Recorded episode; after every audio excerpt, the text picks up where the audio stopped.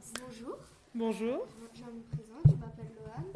Ma collègue Julie, Maëline et Elise.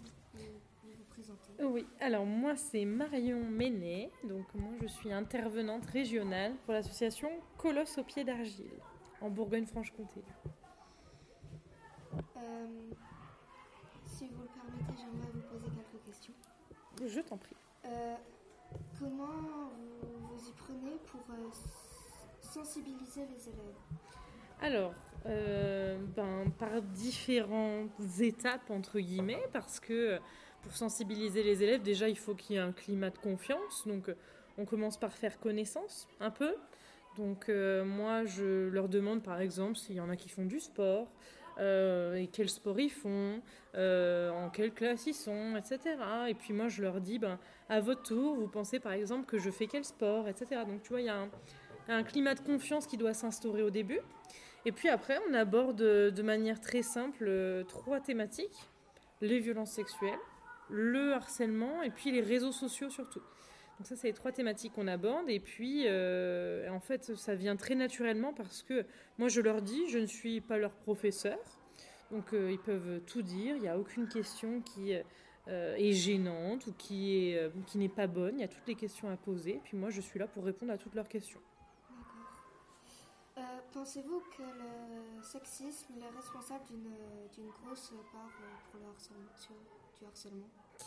Euh, oui, et des violences de manière générale, je dirais, parce que c'est, ça part de ça en grande partie, alors pas uniquement, mais ça part de ça en grande partie, des, des différences de traitement qu'on peut faire, notamment, hein, euh, et puis de la discrimination, tout simplement, entre les garçons et les filles. oui. Pensez-vous que les établissements scolaires, euh, ce sont des lieux qui favorisent le harcèlement et comment on peut y faire face?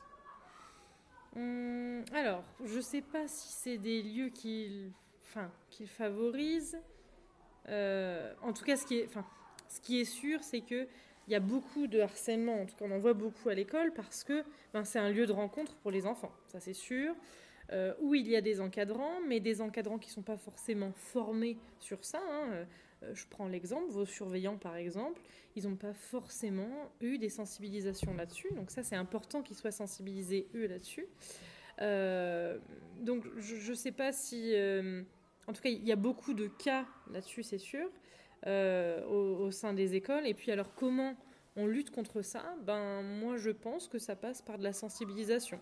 Donc des temps comme on fait aujourd'hui, par exemple.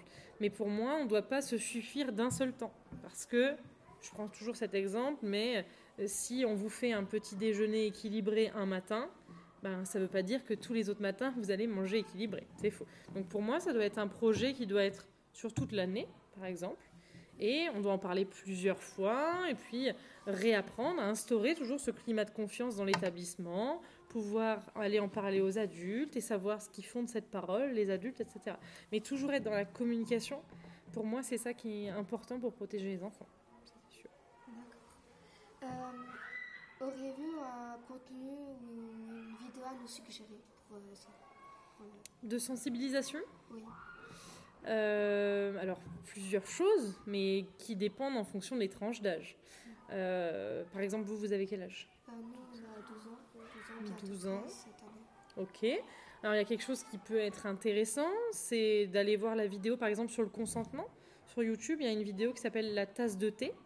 Donc, celle-ci, elle est très intéressante pour des personnes de votre âge, d'accord? J'ai montré aussi au troisième tout à l'heure, et c'était très, très intéressant les débats qu'on a pu avoir.